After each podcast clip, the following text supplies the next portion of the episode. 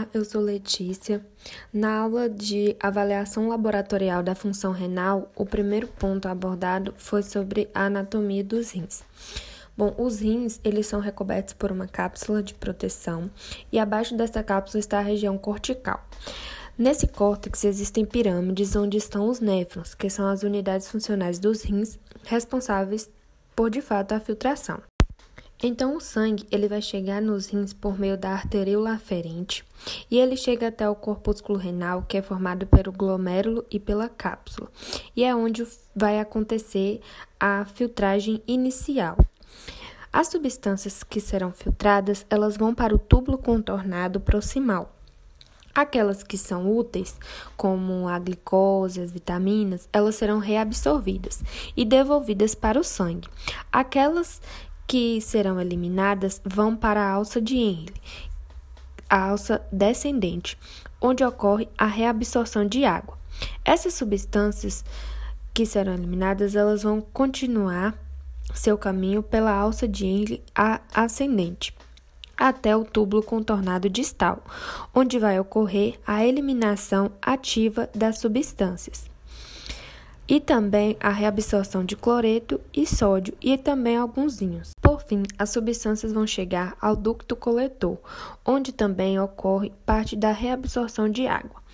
E o processamento final em urina, que é enviada para o uréter.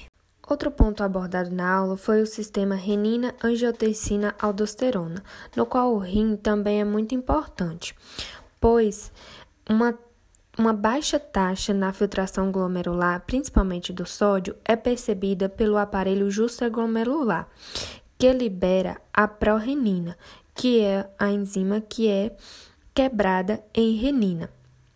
Essa renina ela vai converter o angiotensinogênio que vem do fígado em angiotensina 1. A angiotensina 1 ela vai para o pulmão, ela passa pelo pulmão, onde a ECA converte ela em angiotensina 2.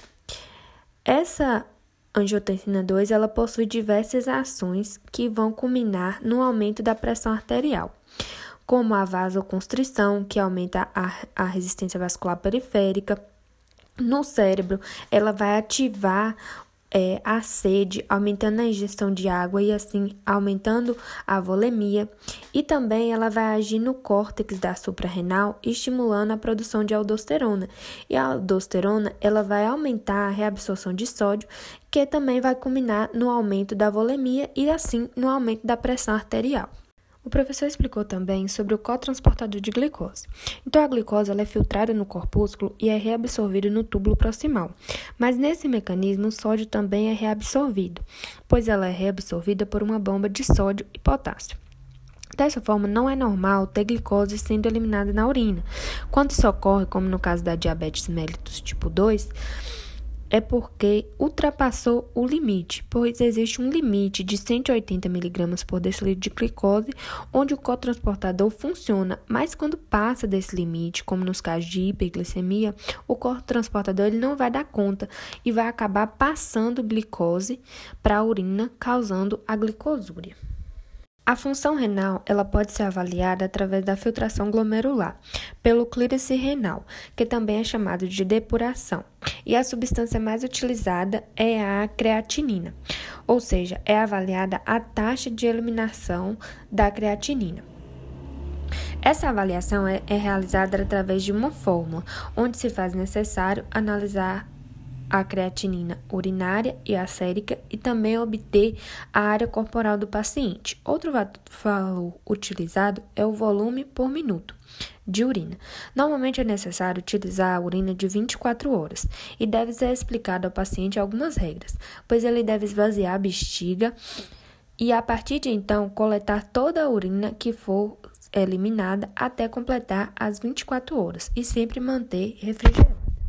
Apesar da creatinina ser a substância mais utilizada, o padrão ouro para realizar o cleanse seria a inulina, pois ela é um carboidrato que é totalmente eliminado, mas não é muito convencional. O convencional é utilizar a creatinina, que ela tem uma parte reabsorvida no túbulo proximal, mas não é tão significativo.